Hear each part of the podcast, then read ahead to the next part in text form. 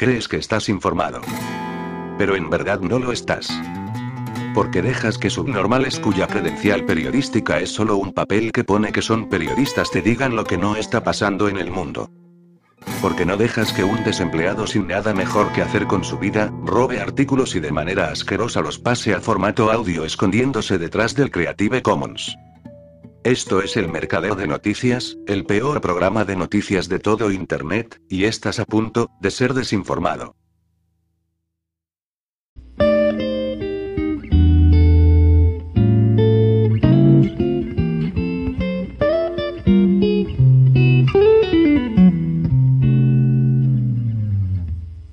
Un muy influyente defensor de las vacunas en Estados Unidos ha fallecido tras sufrir un paro cardíaco repentino.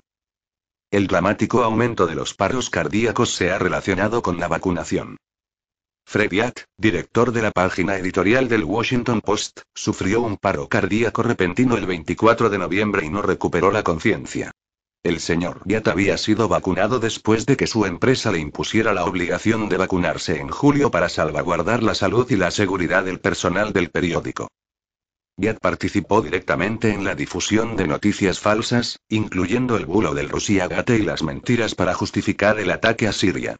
Publicó al menos 27 editoriales a favor de la guerra en los seis meses anteriores a la invasión de Irak, según Bill Moyers de la PBS. Últimamente, Yad se había destacado en la publicación de editoriales que abogaban por las vacunas forzadas, la censura de las grandes tecnologías, las leyes de incitación al odio, la inmigración masiva, el control de armas, el transgenerismo y la teoría crítica de la raza, TCR. También atacó implacablemente al gobernador de Florida, Ron DeSantis, por no imponer la vacunación obligatoria, acusándolo de asombroso cinismo.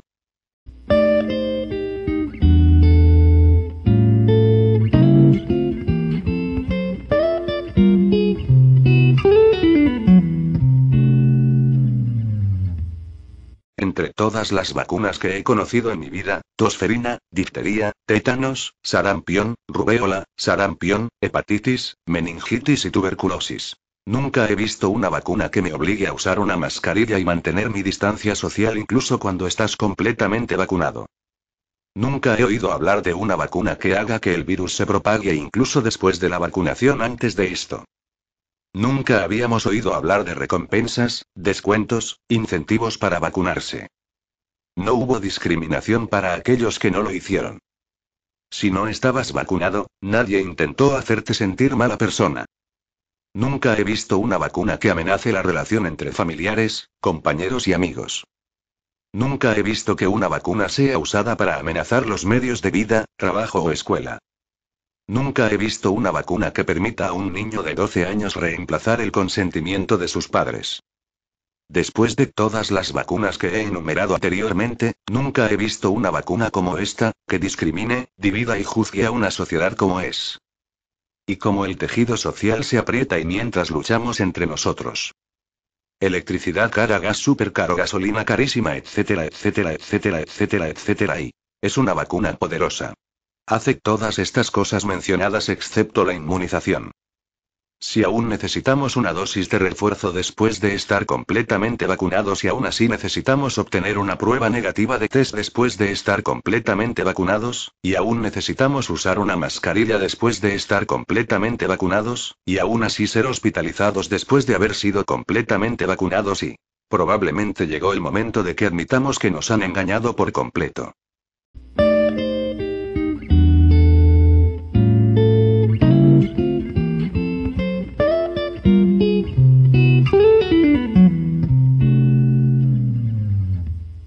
Las cosas están empezando a ponerse muy raras. Lo que voy a compartir con ustedes suena muy extraño, pero todo es cierto. Antes de entrar en el meollo de la cuestión, permítame hacerle una pregunta. Si pudiera tener un pasaporte de vacunas permanentemente incrustado en su mano, ¿lo haría? Sorprendentemente, algunas personas en Suecia se lo hacen voluntariamente.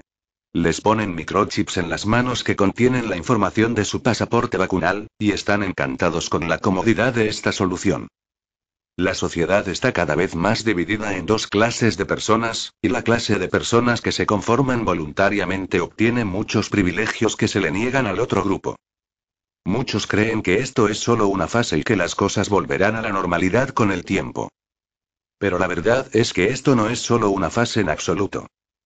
Durante mucho tiempo, las autoridades sanitarias nos prometieron que si todos hacíamos exactamente lo que nos pedían, la pandemia acabaría.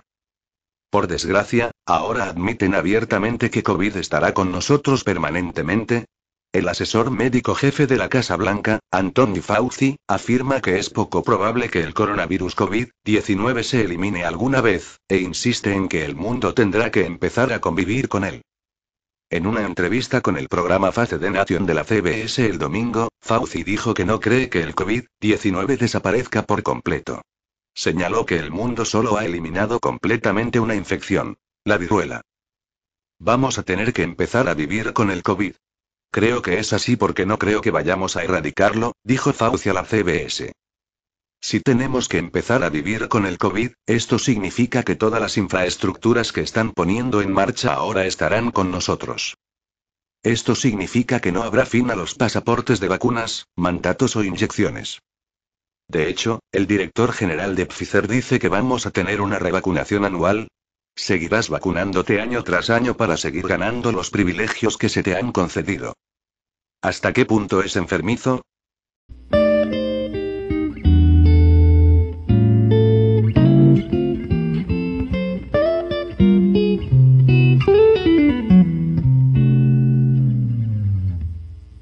Cómo los ciudadanos rusos aplastaron los tontos pasaportes vacunales de Moscú en solo tres semanas. Extracto.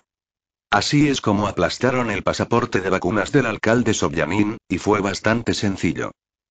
Los residentes de Moscú simplemente dejaron de frecuentar cualquier negocio que requiriera un pasaporte de vacunas. Lo más bonito de todo esto es que los inyectados se solidarizaron con los no inyectados. El negocio se redujo casi a cero en todos los establecimientos en los que se exigía el pasaporte de vacunación. Los moscovitas se dejaron el pelo, dejaron de ir a bares y restaurantes, no fueron al cine, no se alejaron en hoteles ni hicieron nada que requiriera el pasaporte vacunas. Los empresarios de toda la ciudad llamaron de repente a la oficina del alcalde Sobyanin para regañarle por los pasaportes de vacunación. Se estaban arruinando y estaban muy enfadados por ello. Marina Zemskova, directora de una asociación regional de hoteles y restaurantes en Rusia, dijo que el pasaporte de vacunas resultó ser peor para el negocio que un cierre total. Al menos, si hubiera otro cierre, señala, los negocios podrían contar con algún tipo de medidas de apoyo del gobierno. Con un sistema de pasaporte de vacunas no hay apoyo gubernamental. Lo que las élites no muy elitistas no previeron sobre los residentes de Moscú, fue que simplemente no participarían en la estafa en absoluto. Los empresarios se enfurecieron tanto con el alcalde, que Sobyanin hizo un repentino y sorpresivo anuncio el 19 de julio de que ya no era necesario que nadie usara el pasaporte vacunal. Se inventó una excusa hilarante, alegando que los índices de casos de COVID habían mejorado de repente, como razón para levantar los pasaportes con código QR. Pero todo el mundo sabía la verdad. Los moscovitas decidieron que su privacidad médica y su derecho a viajar son más importantes que lo que les decían los responsables. Fue un caso masivo de desobediencia civil, y ni siquiera tuvieron que salir a la calle e incendiar cosas en una gran protesta. Todo lo que hicieron fue decir, cualquier negocio que quiera ver un pasaporte de vacunas de mi parte no va a recibir nada de mi dinero. Así es como se hace.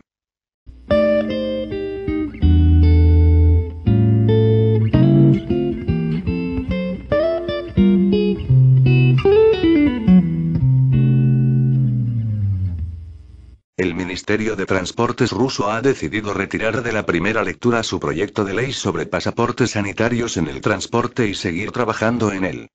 Como bien señala el presidente de la Duma, Vyacheslav V. Volodin, es consecuencia del amplio rechazo popular. El otro proyecto de ley, relativo al acceso a los comercios y espacios sociales, restaurantes, bares, cines, teatros, etc., sigue en el orden del día. La lucha continúa, pero la balanza ya ha cambiado. La introducción por parte del gobierno de dos proyectos de ley de pasaportes sanitarios, uno relativo al acceso al transporte y otro a los espacios colectivos, ha provocado una reacción popular de una magnitud que el gobierno no esperaba. El presidente de la Duma forzó el debate público, tanto enviando los proyectos de ley a las regiones, como pidiendo a la población que se expresara, lo que hicieron criticando ambos proyectos de ley muy claramente. Putin rompió el silencio para, sin cuestionar el principio de la utilización de los pasaportes sanitarios en la calle, pedir que se elaboren mejor ambos textos, con el fin de encontrar un equilibrio entre la seguridad y los derechos de las personas. El Ministerio de Transportes ha atendido este pequeño retroceso presidencial, al menos en parte, comprometiéndose a seguir trabajando para mejorar el proyecto de ley. Sin esperar a que finalice el procedimiento oficial de preparación para el examen del proyecto en primera lectura, el Ministerio de Transportes mantuvo conversaciones con los diputados del comité competente de la Duma, con expertos, con empresas de transporte y con organizaciones sociales.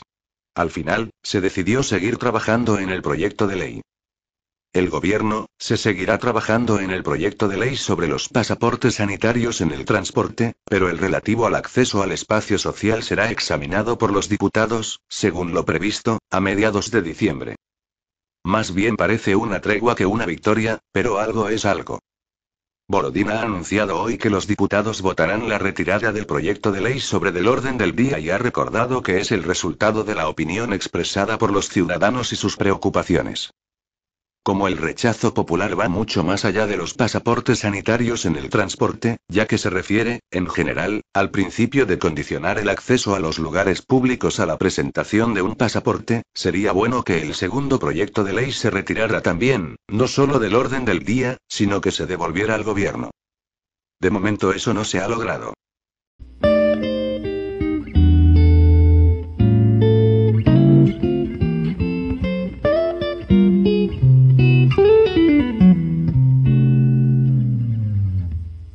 El gobierno japonés había ordenado etiquetar las vacunas contra el coronavirus para advertir de los efectos adversos. Además, también exige que en los 28 días siguientes a las inyecciones se notifiquen oficialmente los efectos adversos para estudiarlos y poner remedio a los mismos. La política nipona contrasta con otros países, como España, donde se minimizan los efectos adversos y se niega su vínculo con las vacunas, a fin de promocionar una vacunación masiva e indiscriminada. Además, Japón hace hincapié en el consentimiento informado y la autonomía sanitaria del candidato, que desde 1945 eran pilares de la medicina en la mayor parte de los países del mundo. Las empresas farmacéuticas deben instar a los candidatos a que consulten a su médico antes de inyectarse. El gobierno japonés está especialmente preocupado por el riesgo de miocarditis en hombres jóvenes a los que se les han inyectado las vacunas de Pfizer o Moderna. En la actualidad hay tres vacunas disponibles en Japón. En las de Pfizer y Moderna las etiquetas indican que este producto contiene un aditivo que nunca antes se había utilizado en una vacuna. Además, en Japón inyectan AstraZeneca, aunque el gobierno solo la recomienda para personas de 40 años o más. La etiqueta también hace referencia al nuevo tipo de aditivo que contienen las inyecciones. El sitio web del Ministerio de Sanidad japonés anima a los ciudadanos a vacunarse. Sin embargo, subraya que no es obligatoria. Aunque animamos a todos los ciudadanos a que reciban la vacuna COVID-19, no es obligatoria. La vacunación solo se llevará a cabo con el consentimiento de la persona que vaya a ser vacunada después de que se le haya proporcionado información, dice la web, asterisco. Además, el gobierno recomienda que quienes consideren la posibilidad de vacunarse piensen detenidamente tanto en su eficacia como en sus efectos secundarios. Le rogamos que se vacune por iniciativa propia, comprendiendo tanto la eficacia de la prevención de enfermedades infecciosas como el riesgo de efectos secundarios. No se llevará a cabo ninguna vacunación sin el consentimiento. Las empresas no pueden obligar a los trabajadores a vacunarse. Los trabajadores tampoco pueden discriminar a los que rechazan las inyecciones. Por favor, no obligues a nadie en tu lugar de trabajo o en tu círculo a vacunarse, y no discrimines a los que no se han vacunado, dicen los anuncios oficiales. El gobierno ha emitido instrucciones para tramitar las quejas si se discrimina a alguna persona en el lugar de trabajo en relación con las vacunas.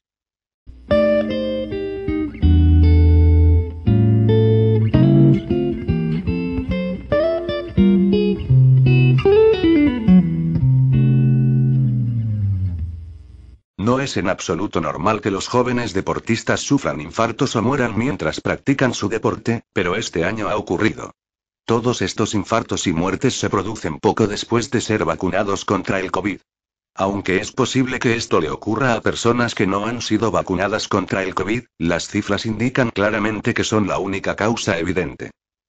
Los llamados profesionales de la salud que dirigen los programas de la vacuna COVID en todo el mundo siguen repitiendo que la vacuna COVID es una vacuna normal y es segura y eficaz.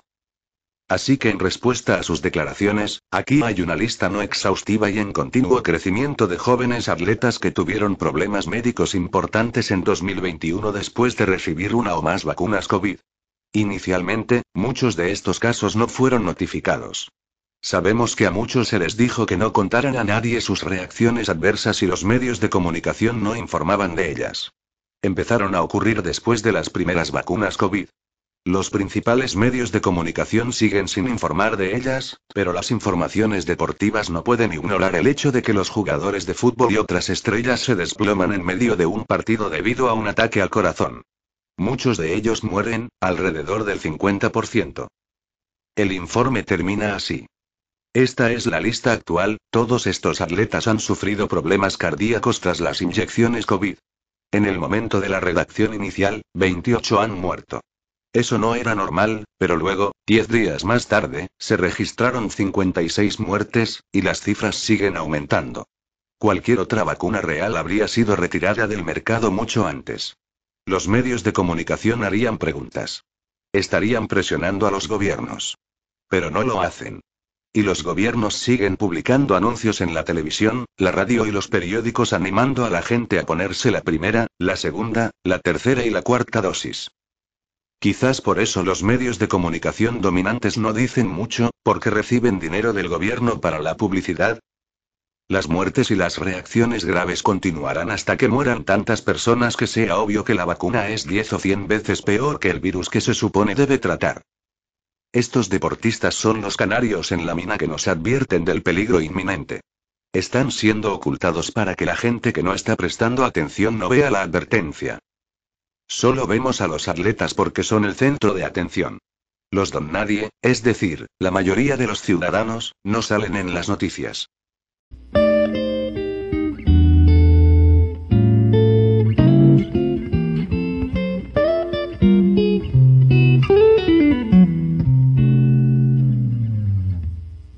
Las cifras oficiales publicadas por la Oficina de Estadísticas Nacionales muestran que las muertes de niños han aumentado significativamente en comparación con la media de 5 años desde que es la vacuna COVID-19 de Arm de Pfizer ha sido propuesta.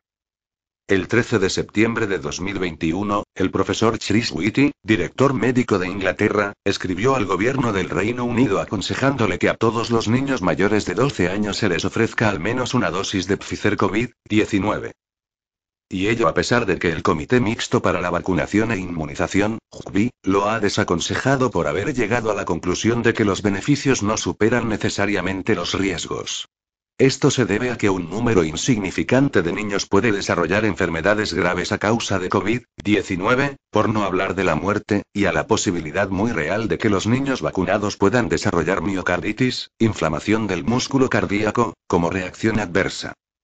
Por primera vez en la historia, el gobierno del Reino Unido ha decidido ignorar el consejo del JUVI y ha optado por administrar la vacuna COVID-19 a todos los niños mayores de 12 años con efecto inmediato. El siguiente análisis de los datos de la Oficina de Estadísticas Nacionales, ONS, muestra las consecuencias de esta decisión, hasta el momento, y la ONS publica datos semanales sobre las muertes en 2021 que pueden encontrarse aquí. Anteriormente publicó un conjunto de datos sobre las muertes para el período 2015-2019, con un promedio de 5 años, que puede consultarse aquí. El 13 de septiembre, el día en que Whitty aconsejó al gobierno del Reino Unido que ofreciera la vacuna COVID a los niños, correspondió con la semana 37 de 2021. Con los planes ya en marcha bajo la supervisión del secretario de Sanidad, Sajid Javid, el NHS estaba preparado para empezar a vacunar a los niños con efecto inmediato. Por lo tanto, se analizaron todas las muertes a partir de la semana 38. Las muertes registradas de los niños de 10 a 14 años han sido superiores a la media de los 5 años cada semana desde que se ofrece COVID-19, con la excepción de la semana 42. El mayor número de muertes se produjo en la semana 40, con 11 muertes frente a la media de 5 años de 4. Esto representa un aumento del 175% de las muertes solo en la semana 40. Las muertes entre los niños varones de 10 a 14 años han sido superiores a la media de 5 años todas las semanas desde que se les ofreció la inyección de COVID-19, excepto en las semanas 42 y 43, en las que fueron inferiores, y en la semana 44, en la que fueron iguales. El mayor número de muertes se produjo en la semana 40, en la que se registraron 7 muertes en comparación con las dos que se produjeron en el conjunto de datos de la media de 5 años. Esto representa un aumento del 250% de las muertes solo en la semana 40. Entre la semana 38 y la semana 45 del conjunto de datos de la media de 5 años, se produjeron un total de 24 muertes entre niños varones de 10 a 14 años. Pero durante el mismo periodo de tiempo de este año se han producido un total de 34 muertes entre niños varones. Esto representa un aumento del 42% respecto a la media de 5 años desde que se les ofreció la inyección de COVID-19. Las muertes entre las niñas de 10 a 14 años han sido superiores a la media de 5 años todas las semanas desde que se les ofreció la inyección de COVID-19, excepto en la semana 41, en la que fueron inferiores, y en las semanas 42 y 45, en las que fueron iguales. El mayor número de muertes se produjo en la semana 40, en la que se registraron cuatro muertes frente a las dos que se produjeron en el conjunto de datos de la media de cinco años. Esto representa un aumento del 100% de las muertes solo en la semana 40.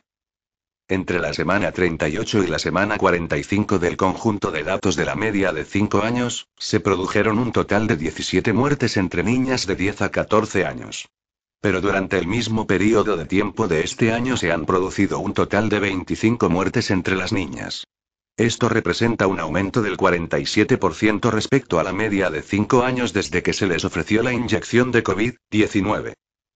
Está claro que estas cifras no son astronómicamente altas, pero hay una buena razón para ello, ya que los niños no suelen morir.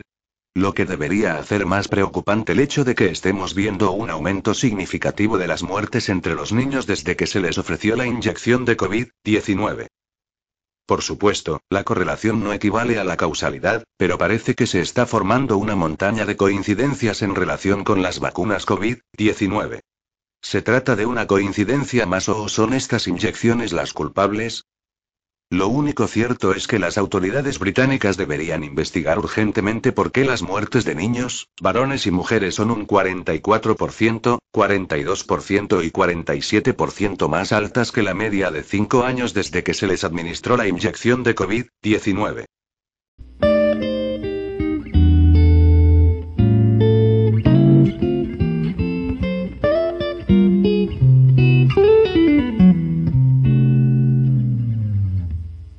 La comunidad científica se manifiesta en contra de la política sanitaria de las autoridades. La declaración de Great Barrington, Estados Unidos, contra las inyecciones masivas de ARM ha recogido 870.000 firmas.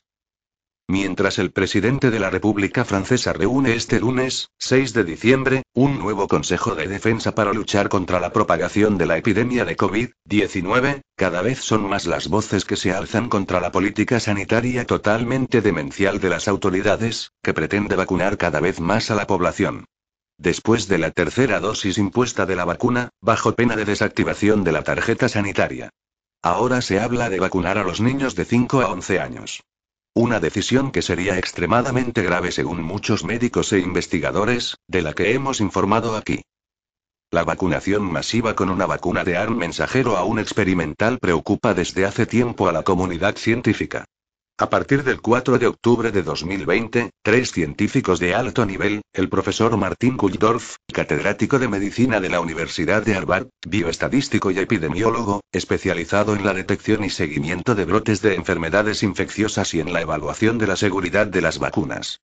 La doctora Sunetra Gupta, profesora de la Universidad de Oxford, es una epidemióloga especializada en inmunología, desarrollo de vacunas y modelización matemática de enfermedades infecciosas. Y el Dr. Jai Bhattacharya, profesor de la Facultad de Medicina de la Universidad de Stanford, médico, epidemiólogo, economista de la salud y experto en políticas de salud pública en enfermedades infecciosas y poblaciones vulnerables, recomendó un enfoque alternativo contra el COVID-19 en lo que ha llegado a conocerse como la Declaración de Great Barrington. Porque están muy preocupados por los efectos secundarios de la vacunación masiva en las poblaciones. ¿Qué recomiendan? Protección focalizada.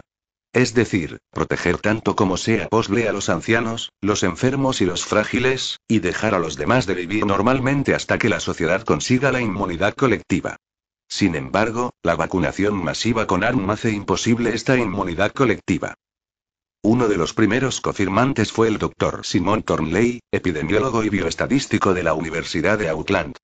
Desde entonces, la declaración de Great Barrington ha sido firmada por 60.000 médicos y científicos y es cada vez más conocida en todo el mundo. Una petición ha reunido hasta ahora 870.000 firmas de apoyo.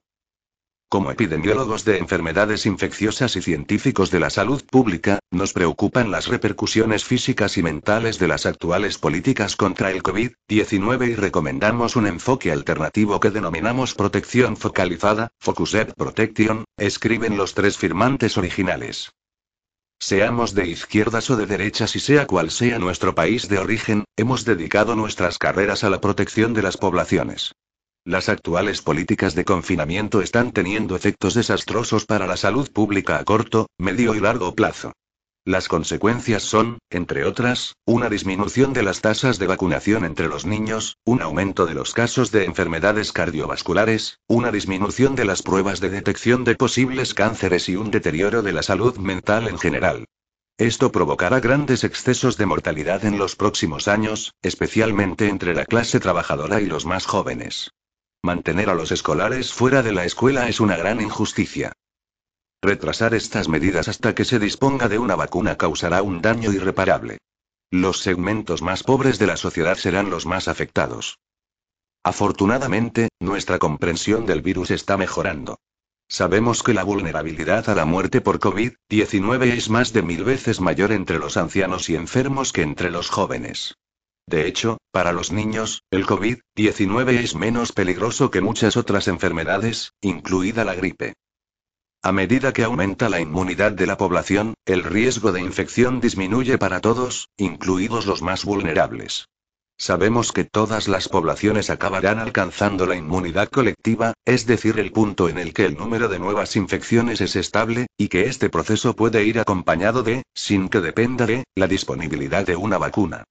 Por lo tanto, nuestro objetivo debe ser minimizar la mortalidad y el daño a la sociedad hasta que se alcance la inmunidad colectiva. Un enfoque que es a la vez compasivo y que tiene en cuenta los riesgos y beneficios consiste en autorizar que las personas con menos probabilidades de morir a causa del virus vivan su vida con normalidad, de modo que adquieran inmunidad a través de las infecciones naturales, al tiempo que se protege a los que tienen más probabilidades de morir. A esto lo llamamos protección focalizada. Focused Protection.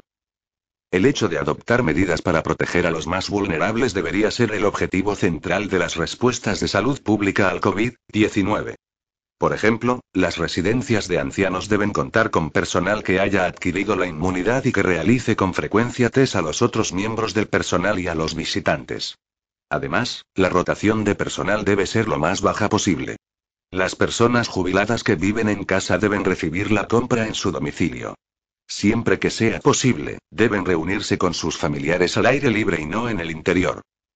Se puede aplicar una lista completa y detallada de medidas, incluyendo enfoques para los hogares multigeneracionales. Esto depende en gran medida de la capacidad y la prerrogativa de los profesionales de la salud pública. Los que no son vulnerables deben poder reanudar inmediatamente su vida normal.